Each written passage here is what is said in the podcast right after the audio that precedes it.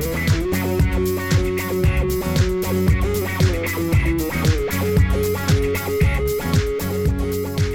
Pessoal, eu sou a Fabi Travagin. E enquanto você aguarda o próximo episódio do Rolê Urbano, nós preparamos uma entrevista exclusiva com a consagrada diretora Sininha de Paula, que está em São Paulo dirigindo o espetáculo Achados e Perdidos. Esse espetáculo contém 30 atores mirins e cria uma reflexão sobre as dores e glórias de envelhecer a partir do ponto de vista de um grupo de crianças e adolescentes que são abandonados em uma cidadezinha. Sobrinha de Chico Anísio, filha de Lupe Gigliotti, a Sininha dirigiu programas como Sai de Baixo, Pé na Cova e A Escolinha do Professor Raimundo, incluindo a nova geração. Ela falou com Celso Faria sobre o espetáculo, sobre a carreira e o que a diverte na TV nos dias de hoje. Sininha, obrigado aqui pela sua participação no blog. Conta pra gente, você sendo uma diretora tão consagrada, qual foi o seu interesse em se envolver nesse projeto Achados e Perdidos, o musical, que é voltado para um público adolescente e para esses novos talentos? Bom, o fato de de eu querer me envolver com adolescentes, em projetos adolescentes, é simplesmente porque esse é o meu outro target de vida profissional.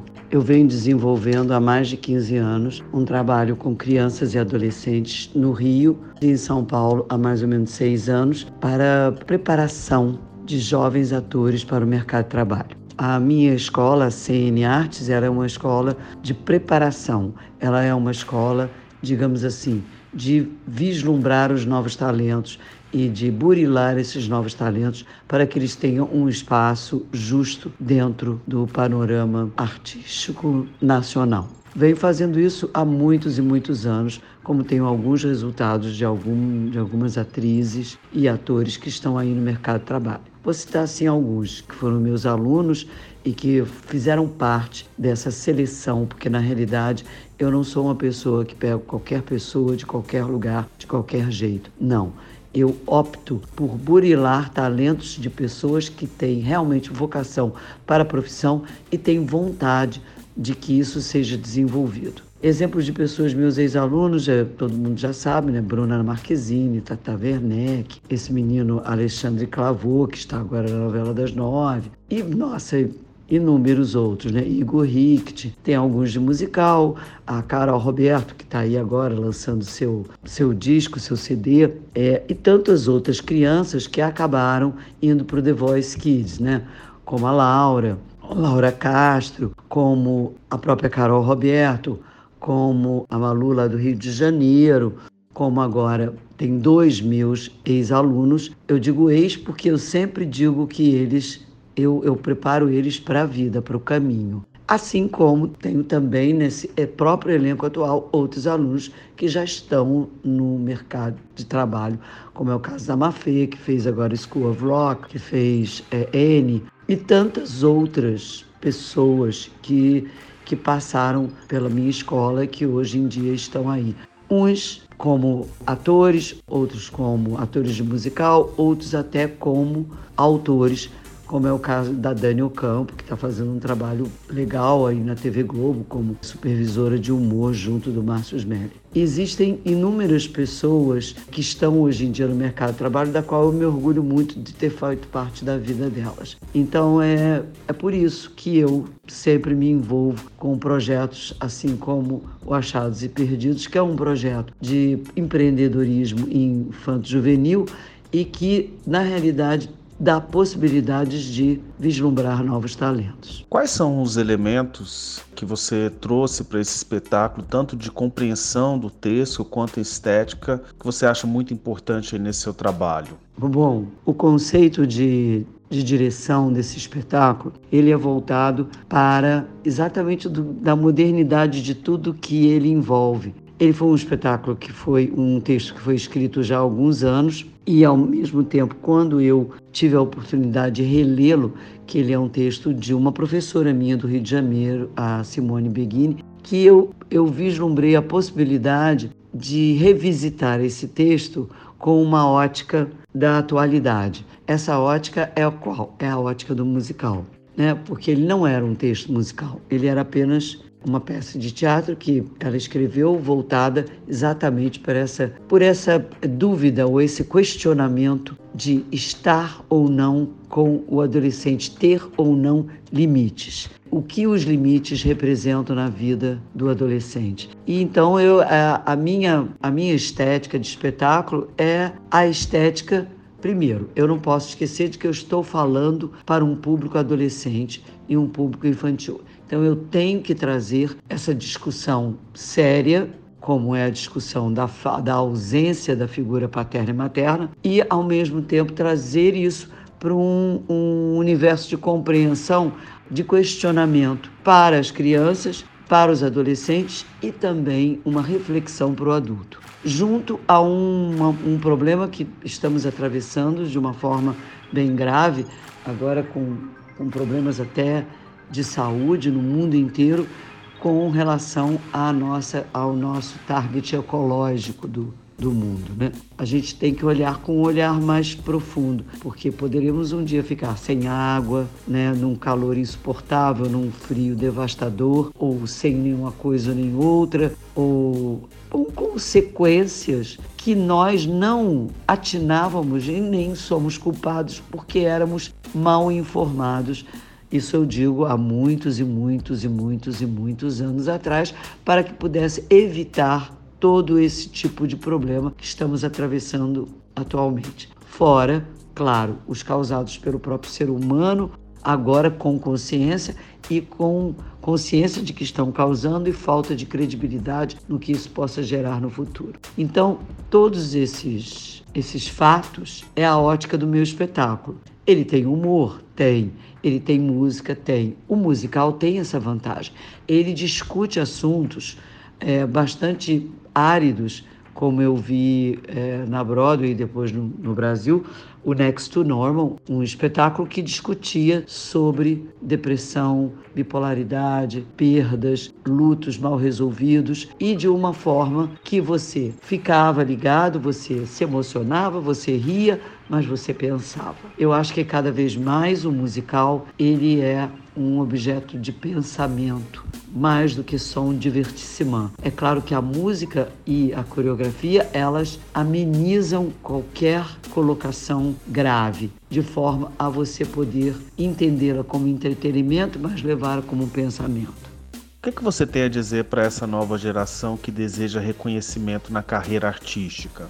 O reconhecimento artístico ele é resultado, ele não é objetivo. O que é objetivo é o nosso sonho, é o nosso desejo, é aquilo que a gente tem vontade de fazer como, como profissão, como vida. Eu acho que o reconhecimento ele vem.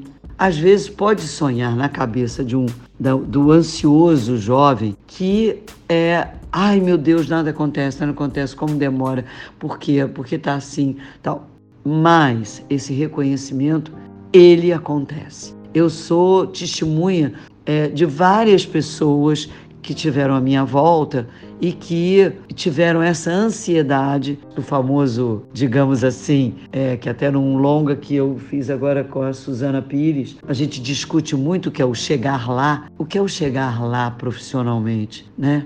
é ser feliz e realizado naquilo que você faz. Esse reconhecimento, ele é, ele será consequência, entendeu? É aquilo que a gente chama de sucesso.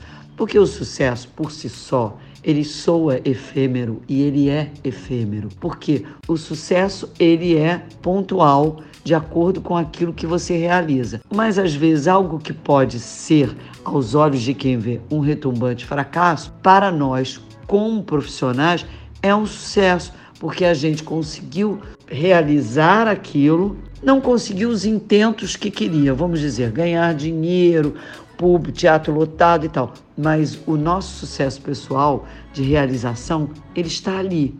Então é, um, é uma questão só de enxergar as coisas com um pouco mais de, digamos assim, de otimismo. Não quero dizer que por si só o ator ou o artista é pessimista. O nosso panorama é pessimista, nós somos otimistas. Porque se a gente não for otimista, meu amor, a gente desiste de tudo. Mas o nosso panorama agora, da atualidade, da nossa cultura, de todas as, as facilidades, eles são é, digamos assim, sombrios. Porém, é apenas mais um motivo para não desistirmos. É apenas mais um motivo para realizarmos os nossos sonhos. Eu, apesar de, graças a Deus, ter tido uma carreira cercada de muitos sucessos na televisão, e tanto na televisão quanto no teatro quanto no cinema, eu, eu diria que ainda tenho muitos sonhos a realizar. Portanto, eu espero ainda ter esse reconhecimento pelos meus sonhos. E também, se eu não acreditasse que houvesse um reconhecimento artístico,